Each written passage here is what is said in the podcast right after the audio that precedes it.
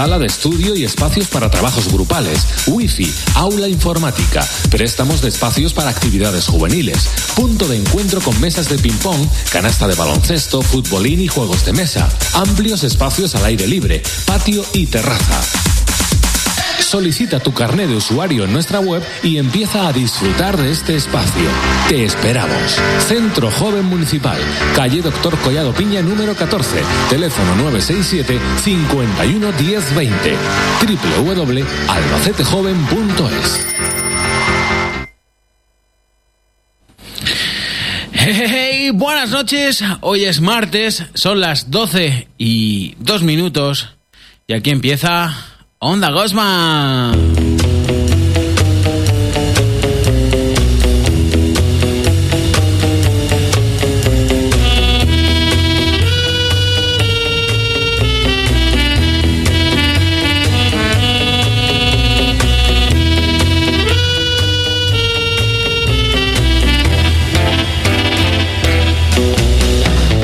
Estamos una noche más repasando los mejores álbumes de la historia de la música en el 101.9 de Albacete y, y en novaonda.net.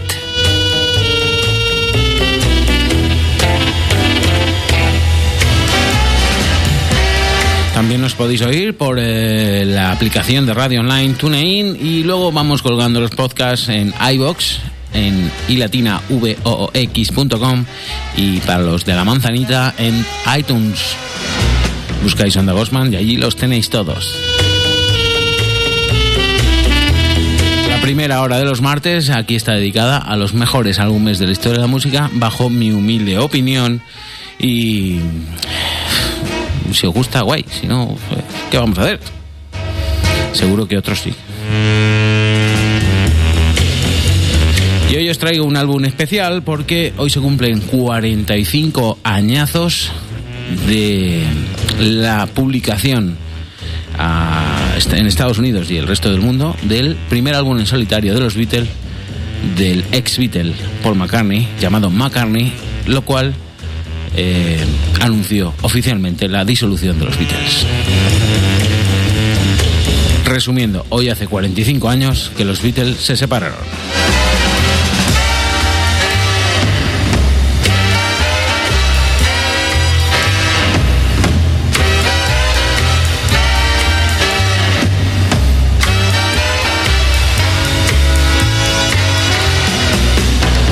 Soy Jorge Gosman, vuestro amigo Jorge Gosman. Ya sabéis que tenéis en las redes sociales, eh, en Facebook, facebook.com barra Onda Gosman, o en, mi propio Facebook, en Jorge Gosman, eh, para ver noticias y decir cualquier idea que os apetezca a mí o opinión. Vamos ya con la primera canción de este álbum llamada The Lovely Linda.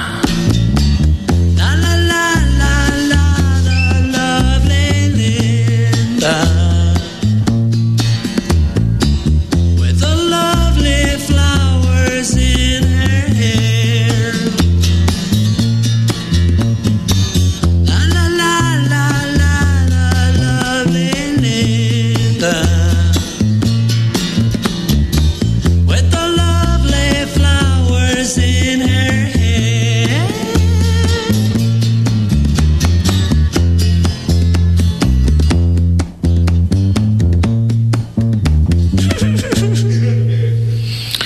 cortita la primera canción y por supuesto como podréis o debéis saber está dedicada a su mujer ya fallecida Linda Eastman o Linda McCartney cuando se casaron. Molest de McCartney es el primer álbum de estudio en solitario de, de Paul McCartney, publicado por Apple Records en abril del 70. Su lanzamiento tuvo lugar después de que Paul McCartney resistiese a los intentos de sus compañeros, los Beatles, por retrasar su lanzamiento en favor de otros proyectos de Apple, especialmente el último álbum sacado por los Beatles llamado Let It Be. El músico grabó el álbum durante un periodo de depresión y confusión, sobre todo después de que John Lennon anunciase durante una reunión privada en septiembre del 69 que iba a abandonar The Beatles de forma definitiva. La siguiente canción es That Would Be Something.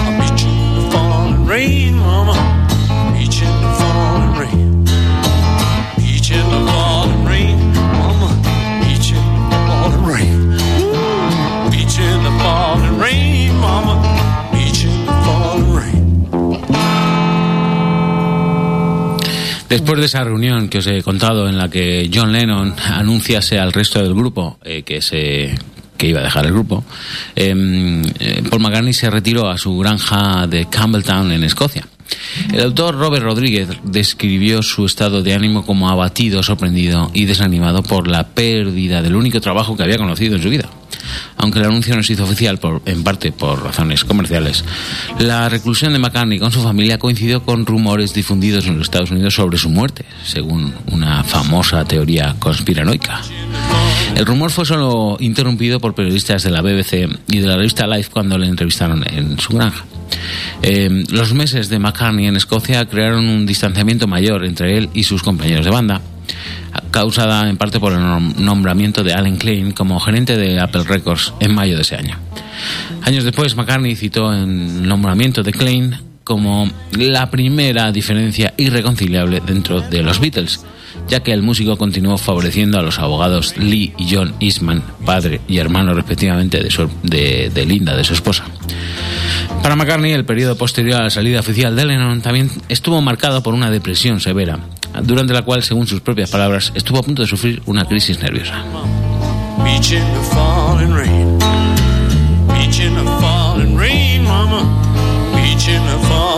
En su libro Fab, An Intimate Life of Paul McCartney, el biógrafo Howard Sounds eh, escribió sobre su exilio en Escocia. Fue sombrío para Linda. Tenía una hija de 7 años y un bebé que cuidar, con un marido deprimido y borracho. Más tarde dijo a sus amigos que fue uno de sus momentos más difíciles de su vida, mientras Paul reflexionaba que podría haberse convertido en una víctima del rock and roll en ese momento de su carrera. Con el apoyo de Linda, McCartney empezó a considerar su futuro fuera de los Beatles y escribió sus primeras canciones para su primer álbum en solitario, este que estamos oyendo. Vamos con Valentine Day.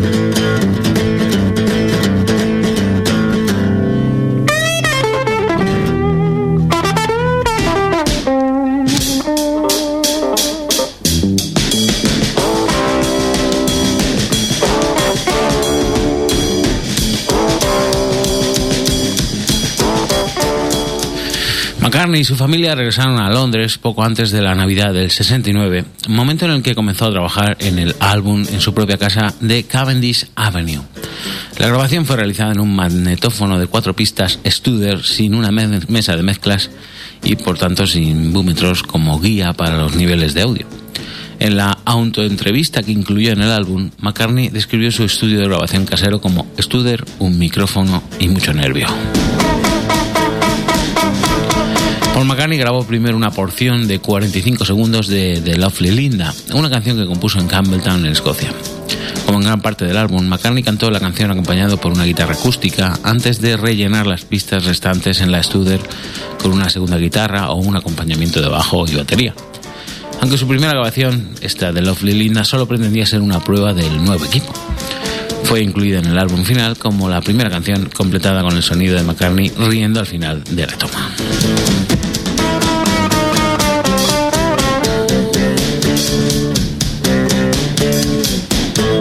El 3 de enero del 70 interrumpió su trabajo en, em, en, este álbum para participar en la última sesión de grabación de The Beatles, donde grabó I'm in Mine junto a Josh Harrison y Ringo Starr en los estudios Abbey Road.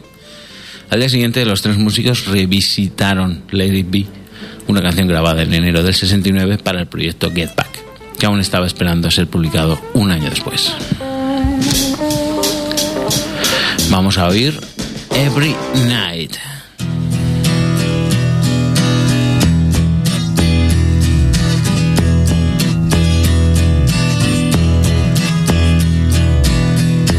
Every night I just wanna go out, get out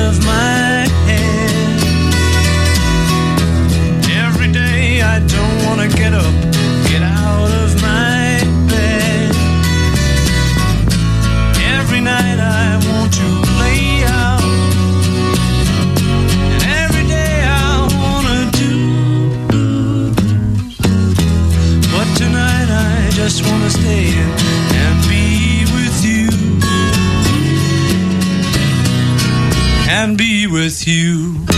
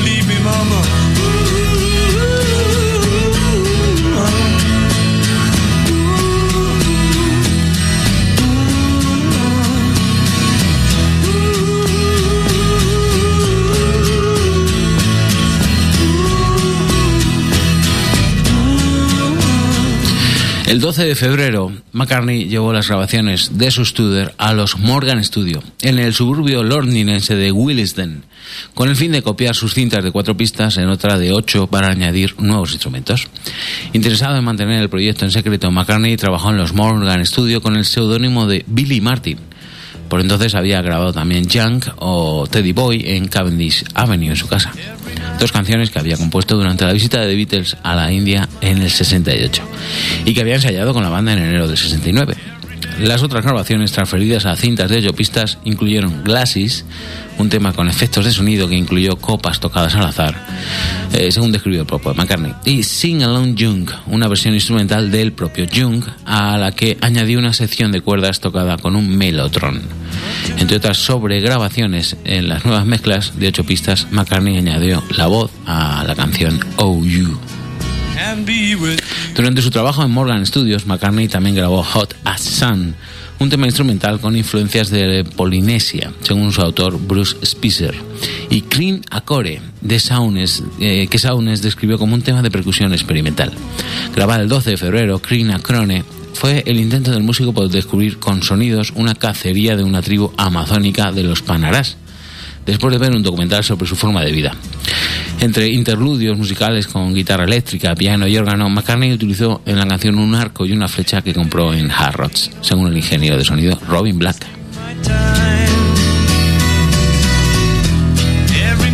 Vamos a oír esa hot sound más glasses.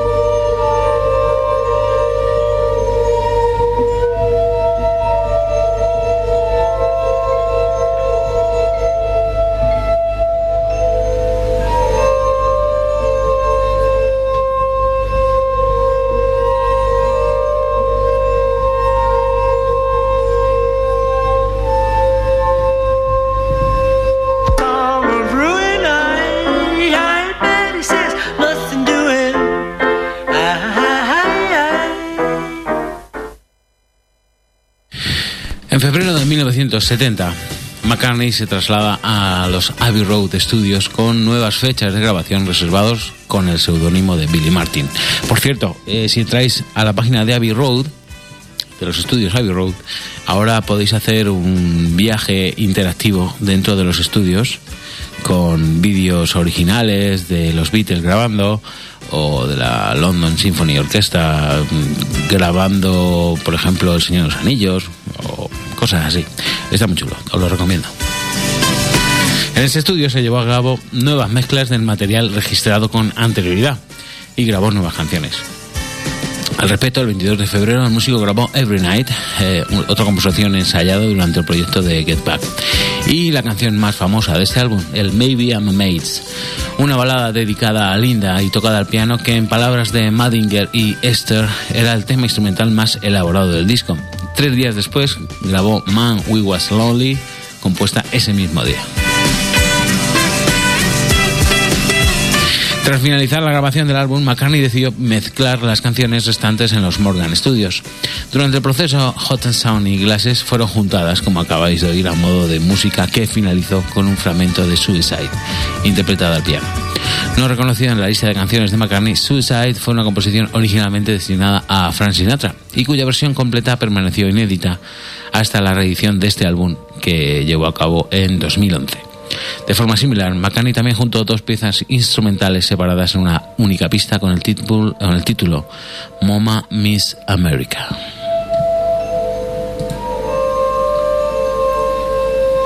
Vamos con la canción llamada hearts.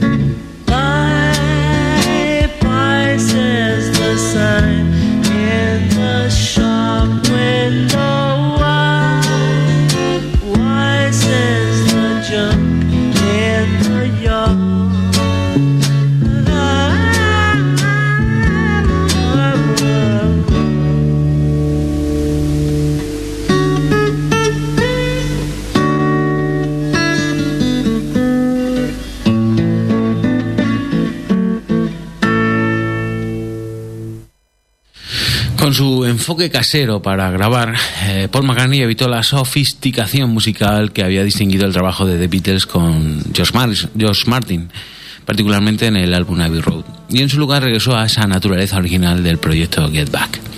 Además, McCartney tocó todos los instrumentos del álbum, desde guitarras hasta teclados, pasando por batería eh, o instrumentos de percusión, con Linda aportando coros en canciones como Man We Was Lonely, eh, y también contribuyó imitando sonido de animales en la canción Clean Accore.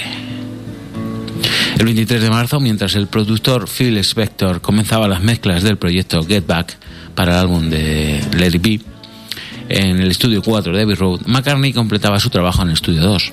Aunque McCartney ha mantenido que ignoró la participación de Spector hasta que recibió una copia de acetato del Let It para su aprobación final, el autor Peter, Peter Dockett eh, sostiene que después de varias semanas McCartney había finalmente respondido a los mensajes de Spector y había aprobado que preparase el Be para su publicación. McCartney afirmó que boicoteó las oficinas de Apple Records después de la llegada de Alan Klein en el 69, algo que llevó a John Lennon, George Harrison y Ringo Starr a tomar decisiones de negocios sin su participación, según varios biógrafos. Una de dichas decisiones estuvo relacionada con el lanzamiento del documental Larry B, necesario para cumplir con las obligaciones contractuales de los Beatles con la United Artists. A mediados del 69, la amenaza de un posible litigio entre los Beatles y la United Artists llevó al director Michael Lindsay Hawk a preparar Larry B para su estreno en cines en lugar de en televisión, como se planeó originalmente. McCartney había acordado en privado una fecha de lanzamiento para su primer álbum en solitario con Neil Aspinall, ejecutivo de Apple y una de las pocas personas asociadas con The Beatles que tenía conocimiento del proyecto. La suma de McCartney al calendario de publicaciones de Apple se enfrentó con inminentes lanzamientos del LDP, el último álbum de los Beatles, y Sentimental Journey, el debut en solitario de Ringo Starr. Esta es la canción llamada Man We Was Lonely.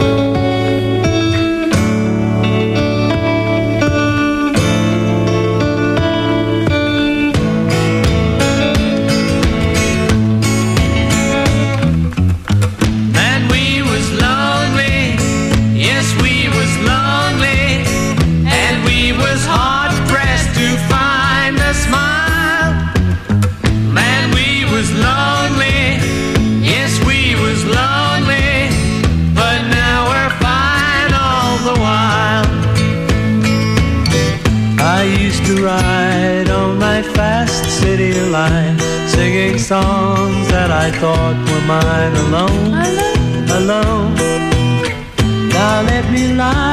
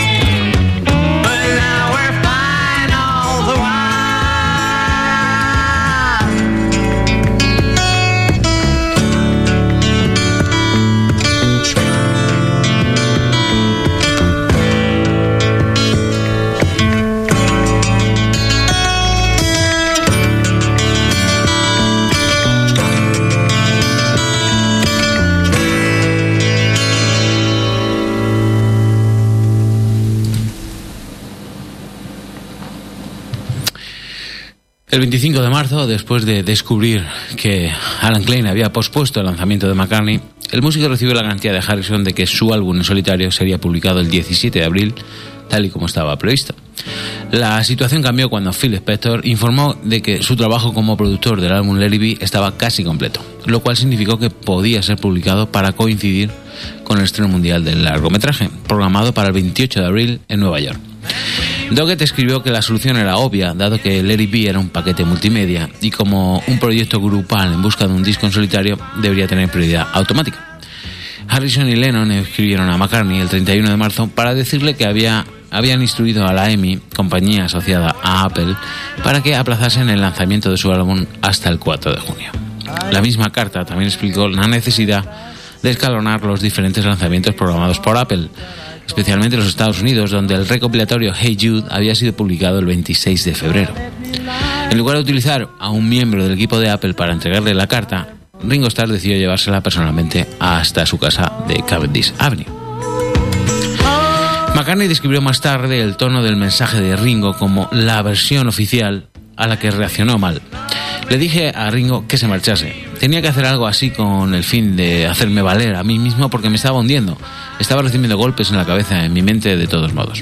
Según Ringo, Paul McCartney se volvió loco y le amenazó diciendo, terminaré contigo ahora y pagarás.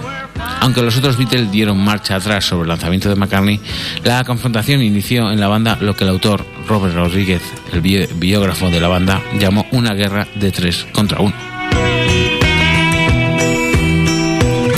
El 9 de abril del 70, McCartney publicó una autoentrevista en la prensa británica, también incluida en las copias británicas del álbum, en la que explicaba sus razones para grabar en solitario y describía su temática general como hogar, familia y amor. recopilado con la ayuda de Derek Taylor y Peter Brown, directivos de Apple Records, la entrevista también incluyó preguntas sobre una posible separación de The Beatles. Aunque no llegó a decir que la banda había terminado, McCartney dijo que no sabía si la ruptura con los Beatles sería temporal o permanente. Ese mismo día, Paul McCartney llamó a John Lennon, que participaba en una terapia primal, para decirle que su disco iba a ser publicado, pero sin, hacer mención sobre la separación con los Beatles. El autor Pickett Doggett sugiere que la intención de McCartney no era la de disolver el grupo, citó a Ray Connolly, hombre de confianza de los Beatles, quien afirmó que el músico estaba devastado con la interpretación de la prensa. Tras su publicación original en el Daily Mirror el 10 de abril, el autor Mark Herstark eh, describió que los titulares de prensa en todo el mundo redujeron la historia a variaciones vociferantes de Paul Rompe de Beatles. A pesar de llevar separados, de hecho, desde la reunión del 20 de septiembre del 69, en la que Lennon les anunció que iba a abandonar el grupo. La autoentrevista promocional de McCartney supuso la confirmación pública de la ruptura de los Beatles y el comienzo de una serie de litigios en el Tribunal Supremo del Reino Unido para disolver las empresas vinculadas a la banda a partir del 70, diciembre del 70. Esto es OU. recuerdo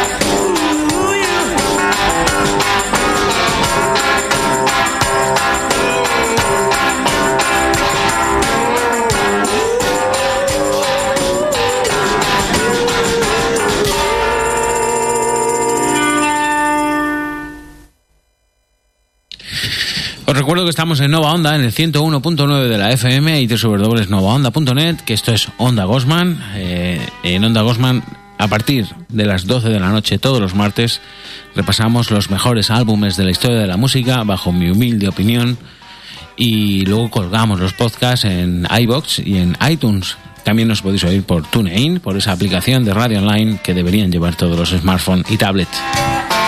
Y que desde la página de Nova Onda, en cuanto termine este programa a la una y un minuto, podéis entrar a la página web de Nova Onda, novaonda.net y en, descargar en la página principal podéis descargaros este programa en MP3 para llevarlo donde queráis o oírlo por mañana por la mañana. Estamos con el McCartney, con el primer álbum en solitario de Paul McCartney y que fue lo que el indicativo que los Beatles se habían separado definitivamente. Bueno, este McCartney fue publicado el 17 de abril del 70. Eh, hoy se cumplen 45 años de que se publicara en Estados Unidos y el resto del mundo, pero en Inglaterra se publicó hace tres días. Eh, aunque la posición de Paul McCartney entre los seguidores de The Beatles se había desplomado como consecuencia de su anuncio, las noticias de esta ruptura, por supuesto, aseguraron publicidad de este álbum. En el Reino Unido, McCartney debutó en la segunda posición de la lista de álbumes, donde permaneció tres semanas detrás del eh, Puente sobre aguas turbulentas de Simon y Garfunkel, que fue el álbum más vendido del 70. El 15 de mayo, McCartney había vendido más de un millón de copias en los Estados Unidos y una semana después llegó al primer puesto de la lista Billboard 200, donde estuvo tres semanas. A pesar de que Maybe I'm Amazed fue emitido en numerosas radios estadounidenses, el músico se negó a publicar ninguna canción como sencillo. Sus antiguos compañeros de grupo expresaron públicamente su decepción con el álbum. Poco después de su lanzamiento, George Harrison describió Maybe I'm Amazed y That Would Be Something como geniales. Pero sobre el resto comentó simplemente no hace mucho por mí.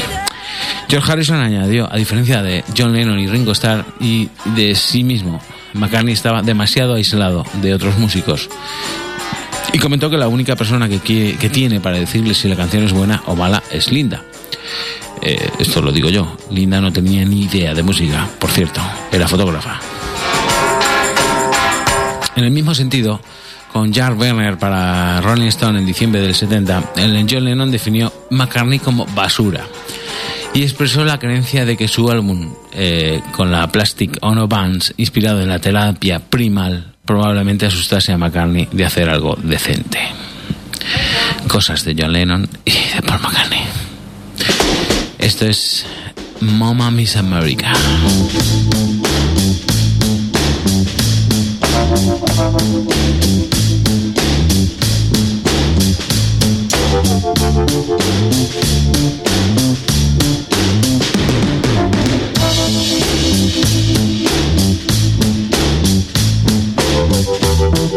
Thank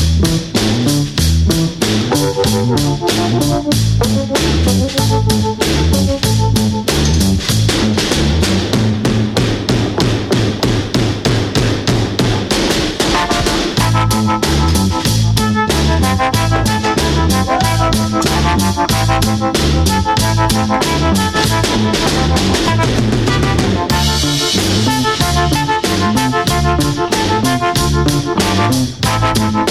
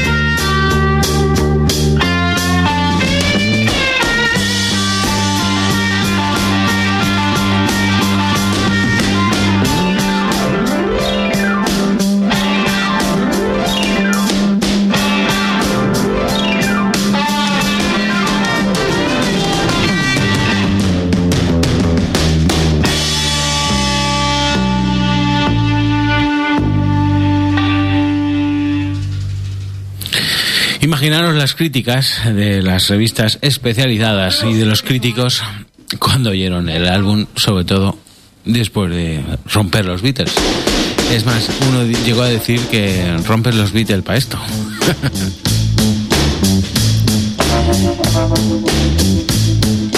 El concepto del diseño del álbum eh, fue realizado por, por supuesto, el matrimonio McCartney, quienes contrataron al artista Gordon House y al diseñador Roger Hadget para llevar el concepto de Paul a la vida.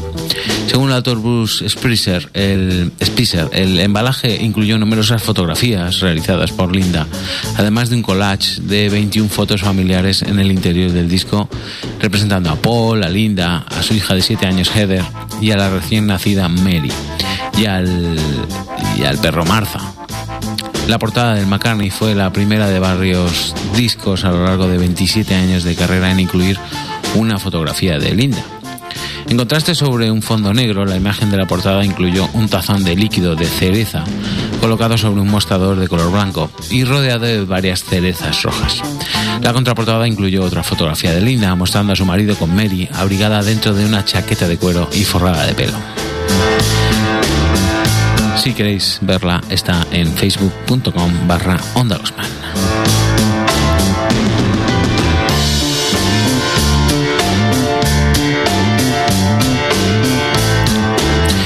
Después de este álbum eh, colaboró con Linda y con el batería Dennis Shawell en su segundo álbum llamado Ram, que incluyó su primer número uno en Estados Unidos con la canción Uncle Albert. La colaboración con Shawell fraguó con la unión del guitarrista Denny Lane la formación de Wings. McCartney comentó sobre el origen del grupo. Wings fue siempre una idea difícil. Cualquier grupo que tuviese que, que seguir a los Beatles sería un trabajo difícil. Me encontré en una situación difícil, de todos modos era una elección entre seguir o terminar. Y me gustaba demasiado la música como para parar. El primer álbum de Wings, Wild Life, publicado en el 71, obtuvo un resultado comercial más bajo con respecto a Ram. En septiembre de ese mismo año, los McCartney tuvieron a su segunda hija, la ahora diseñadora Stella McCartney.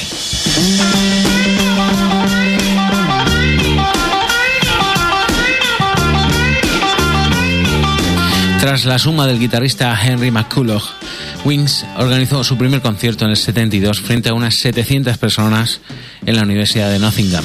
La gira continuó con conciertos improvisados en campus universitarios del Reino Unido, durante la cual el grupo usó una furgoneta para desplazarse y evitó tocar canciones de los Beatles. Lo que ellos querían era empezar de nuevo, empezar de cero. La gira bajo el nombre Wings Over Europe Tour continuó con 25 conciertos en Europa, durante la cual el grupo tocó canciones de Wings y de McCartney en solitario, además de clásicos de rock como Long Tall Sally. McCartney quería que la gira evitase grandes aglomeraciones, tocando en pequeñas salas con capacidad para menos de 3.000 personas.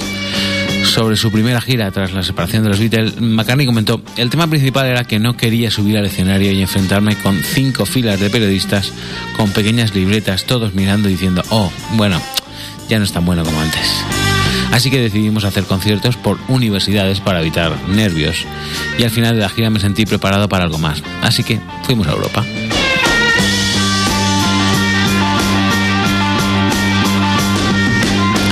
Vamos ya a oír Teddy Boy.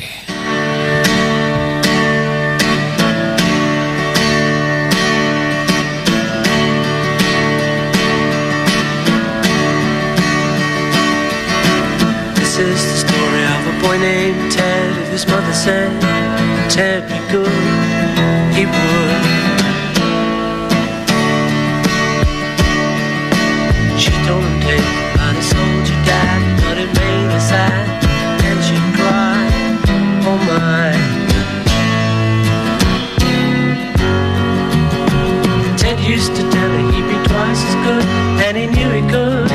Cause in his head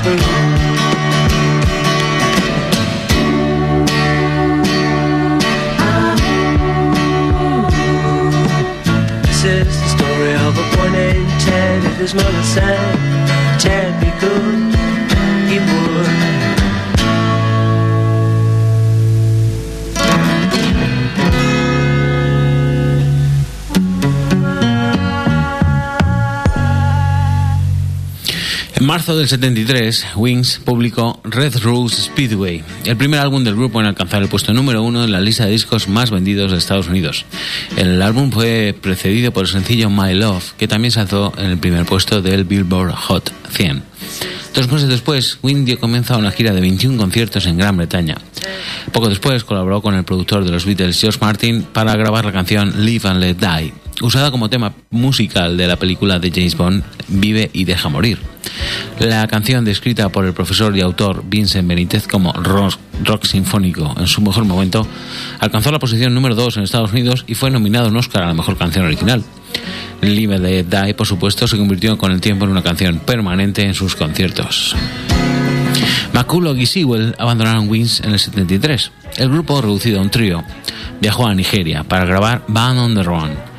El álbum, considerado por muchos críticos como el cenit creativo de Paul McCartney, alcanzó el primer puesto tanto en Estados Unidos como en el Reino Unido y fue el primero de siete álbumes consecutivos, eh, en ser certificados como disco de platino. La revista Rolling Stone eligió Band on the Run como el mejor álbum del 74 y se alzó con el premio Grammy a la mejor interpretación vocal pop masculina por un grupo en el 75. En el 74 Wings consiguió su segundo número uno en Estados Unidos con el sencillo de la canción Band on the Run. En el 74 McCartney contrató al guitarrista Jimmy McCulloch y al batería Geoff Britton para reemplazar al otro McCulloch y a Sewell. Britton abandonó poco después de comenzar nuevas sesiones de grabación en el 75 y fue reemplazado por Joe Inglis. El resultado fue de el álbum Venus and Mars, un álbum que alcanzó el primer puesto en el Reino Unido y Estados Unidos y que fue seguido de Wings Over the World Tour, una gira de 14 meses de duración con paradas en Reino Unido, Estados Unidos, Europa, Australia, en la que McCartney volvió a interpretar canciones de los Beatles. Tras la segunda parte europea de la gira, Wings llevó a cabo una gira por estadios, que fue recogida en el triple álbum Wings Over America.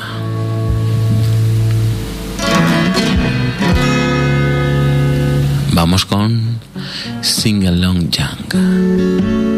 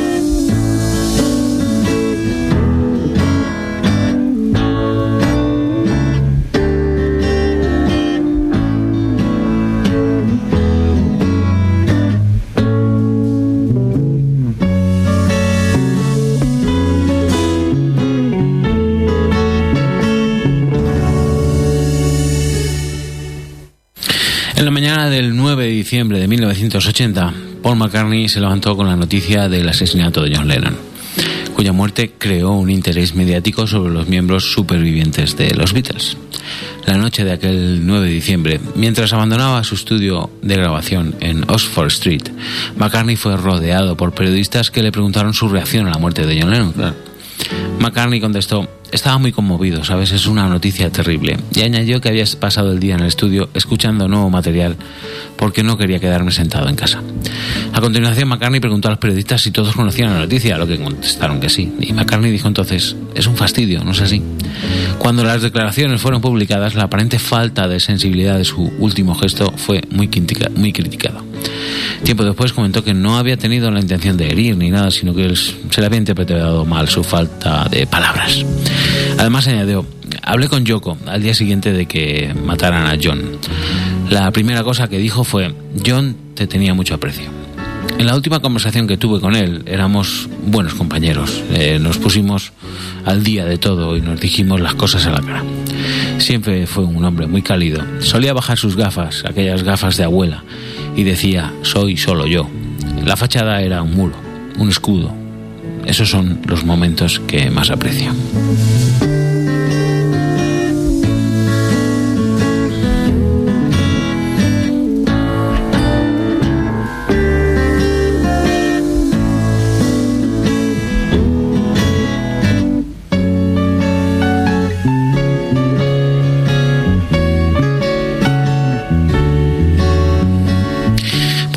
Continuó grabando, como no, tras la muerte de John Lennon, aunque su asesinato le confirió inseguridad por miedo a sufrir el mismo destino, y abandonó esas largas giras durante varios años. Su decisión condujo a enfrentamientos con Danny Lane y fue una de las razones por las cuales se disolvió Wings, tras varios desacuerdos con este. McCartney y Ringo colaboraron en el tributo de George Harrison, All Those Years Ago, y en el 82 publicó Here Today su tributo personal a Lennon en el álbum Tag of War. Vamos a ir por encima este Green Acrone.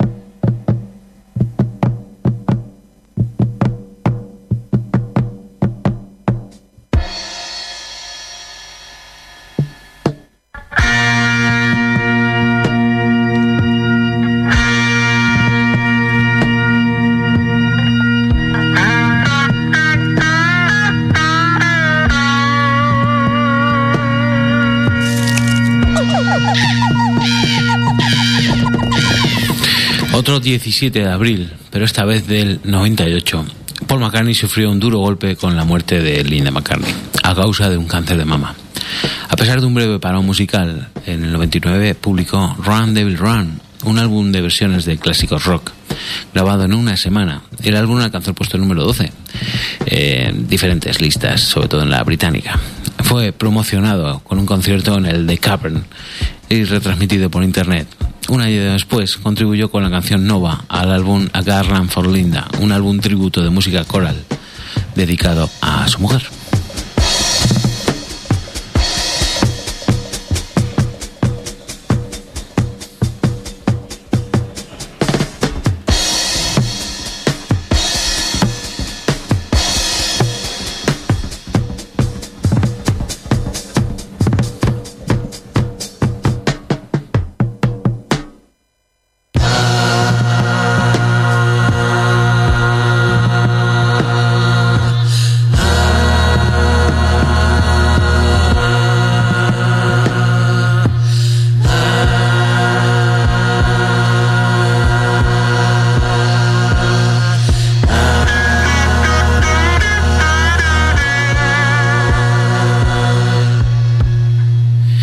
Curiosidades, figura en el libro Guinness de los Récords como el músico y compositor más exitoso en la historia de la música popular, con ventas de 100 millones de sencillos y 60 discos de oro.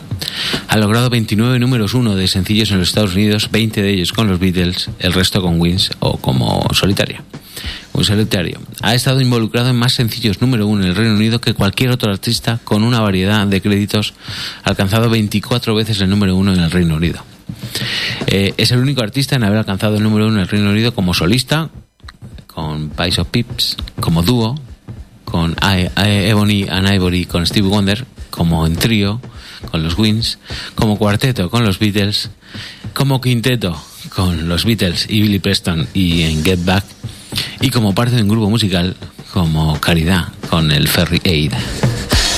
Estados Unidos alcanzó 29 veces el número uno con sencillos como Solo, Los Wings, con Stevie Wonder y demás, como os he dicho antes. Su canción Yesterday es la canción más versionada de la historia, con más de 3.500 versiones grabadas y se ha tocado más de 7 millones de veces en la televisión y en la radio de Estados Unidos, con lo cual McCartney recibió un premio.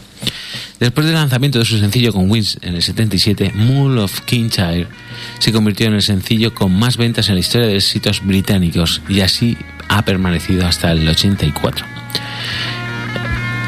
Hay un planeta descubierto en el 83, es el 414448, perdón, que se llama McCartney, en honor a Paul McCartney. He tenido la suerte de verlo en directo, lo cual es una de las espinitas que me quité hace unos cuantos años. Bueno, os voy a dejar con el Maybe I'm Amazed, Just the Way Love You. Espero haber que hayáis disfrutado de este álbum en este día especial que se cumplen los 45 años de que saliera este álbum a la venta, de que se publicara este McCartney, con lo que era el indica- indicador oficial de que los Beatles se habían separado para siempre. Es un álbum sencillo, como os he dicho, eh, grabado solo por Paul McCartney, eh, con todos los instrumentos grabados por McCartney y grabado incluso hasta en secreto de sus compañeros en ese momento, los Beatles o George Martin, el productor. Eh, son canciones muy sencillas, como habéis oído, pero tiene un halo especial este álbum, ya que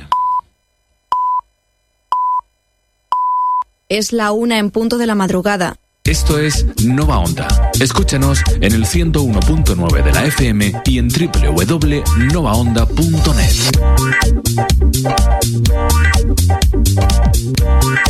Nova Onda, tú y la radio.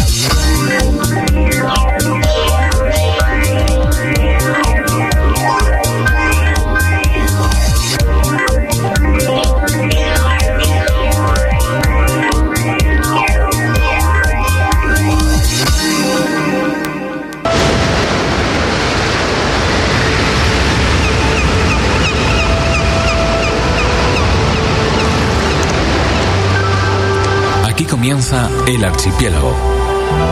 El Archipiélago de Nova Onda. Músicas cristalinas. Sonidos electrónicos.